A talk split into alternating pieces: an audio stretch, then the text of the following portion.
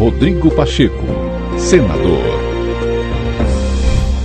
Para o presidente do Senado, Rodrigo Pacheco, celebrações cívicas como 7 de setembro, data na qual neste ano também se comemora o bicentenário da independência do Brasil, não podem ser apropriadas por motivações eleitorais, pois pertencem indistintamente a todos os cidadãos brasileiros. A declaração do presidente do Congresso Nacional foi feita nesta quinta-feira após presidir a sessão solene de celebração dos 200 anos da independência do Brasil. Rodrigo Pacheco avaliou ainda que o desfile cívico de comemoração do 7 de setembro, realizado na quarta, proporcionou manifestações populares de forma pacífica e ordeira. Muito importante ter clareza nesse momento eleitoral que nós temos candidatos que ocupam cargos, né? governador que vai para a reeleição, presidente que está na reeleição, é, deputado, candidato. Nós temos que ter clareza o que é o nosso dever é, da liturgia do cargo, é, nosso dever funcional.